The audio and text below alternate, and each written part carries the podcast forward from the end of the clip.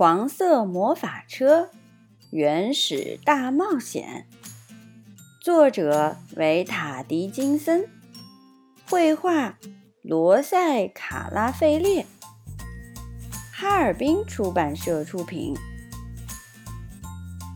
爸爸妈妈想要买一辆车，于是我们的邻居朱丽叶小姐卖给了他们一辆小货车。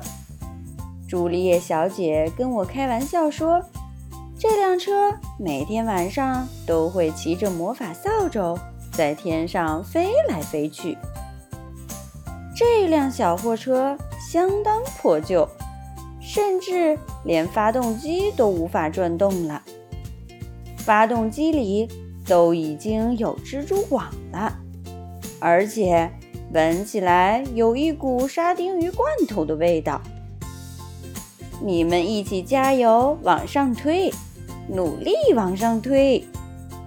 邻居边笑边冲我们喊道：“坚持住，你们可以让它重新上路的。”这辆破旧的小货车颤颤悠悠地飞起来了。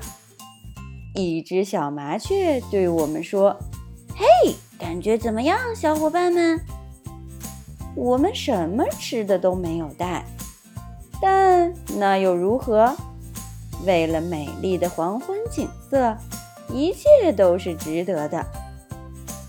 从那一天开始，我们的生活就变成了这样：每天晚上睡觉的时候，开始我们的旅程；早餐之后，我们去探索和发现新的世界。来吧，让我们一起翻开新的篇章，一起开始我们的旅途吧。当我睡醒的时候，外面的天色还是黑黑的，什么也看不到啊！我们这是在哪儿呢？四周一片黑暗，什么都看不到，只能听见有呼呼的声音。这奇怪的声音到底是从哪儿来的呢？妈妈跳着热情的桑巴舞把我们叫醒。爸爸说他昨晚梦见自己变成了一只大虾。我向他们问起那个奇怪的声音，米娅便吹出了一样的声响。哦，原来是他发出的声音啊！他正学习吹口哨呢，我们一起去探索一下吧，顺便再买点面包和火腿。一只难看的大鸟飞过，它长着一张跟鳄鱼一样的大嘴巴。我们在地上发现了野兽的足迹，如果这真是哪个动物的脚印，那……肯定是个庞然大物。我们闻到一股像是从厕所飘出来的味道。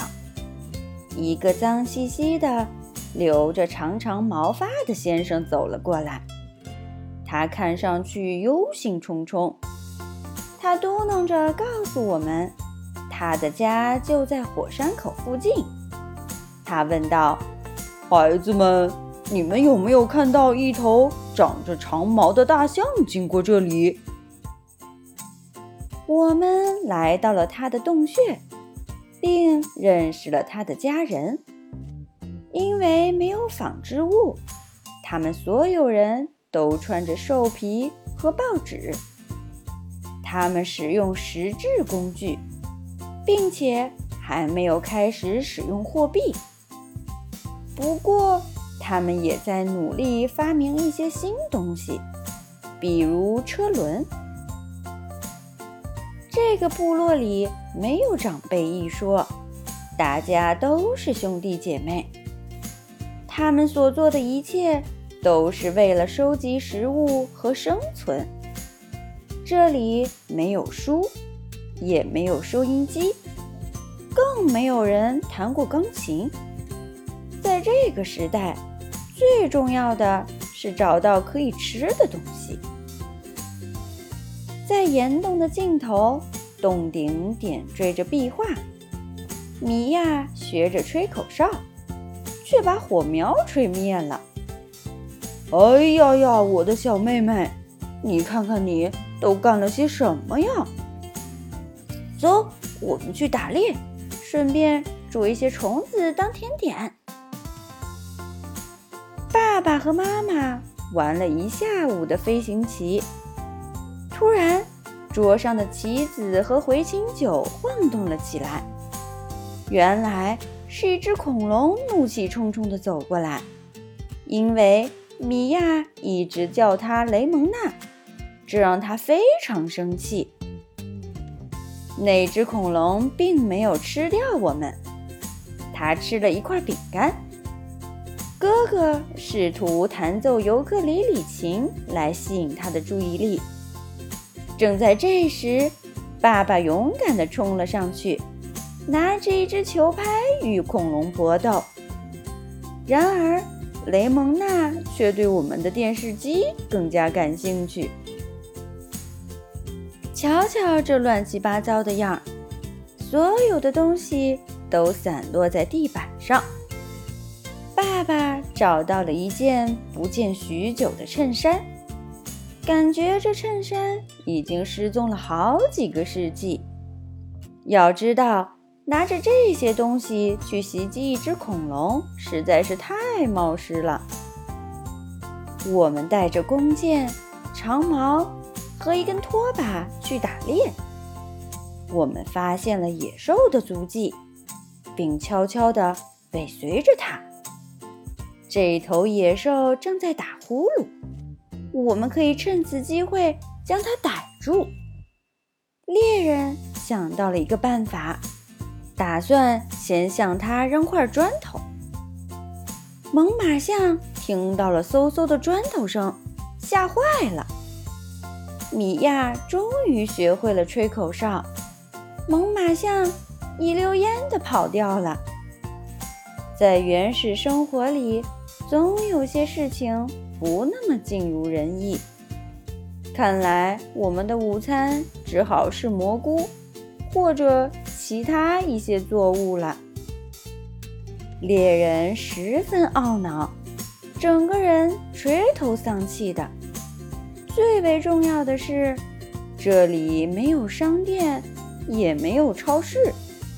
夏天的时候，没有杏仁糖浆饮料，没有汽水，连冰淇淋也没有。圣诞节的时候。也吃不到美味的杏仁糖和烤火鸡。